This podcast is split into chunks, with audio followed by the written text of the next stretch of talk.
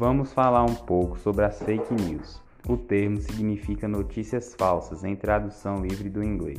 Na prática, ele é utilizado para definir boatos, rumores ou notícias imprecisas publicadas geralmente na internet. Assim, com a popularização da internet, podem causar impactos negativos na sociedade.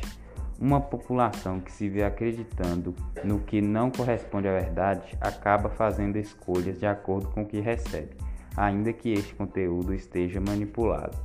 Então, uma falsa notícia pode gerar consequências inofensivas que vão desde cliques monetizados até atitudes mais severas como agressões físicas e psicológicas contra pessoas inocentes, ameaças a questões de saúde pública, como os movimentos anti-vacina, aumento da intolerância contra homossexuais, o discurso de ódio contra povos ou culturas diferentes e até mesmo a manutenção de sistemas governamentais totalitários.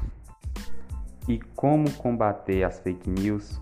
Bom, para que o erro não acabe se tornando um grande pesadelo, é importante que haja um esforço coletivo e continue de análise das informações. É fundamental saber filtrá-las, as mensagens recebidas, analisar com calma o tipo, o que o conteúdo propõe, se há links extras para apoiar as reivindicações do texto e quem a escreveu.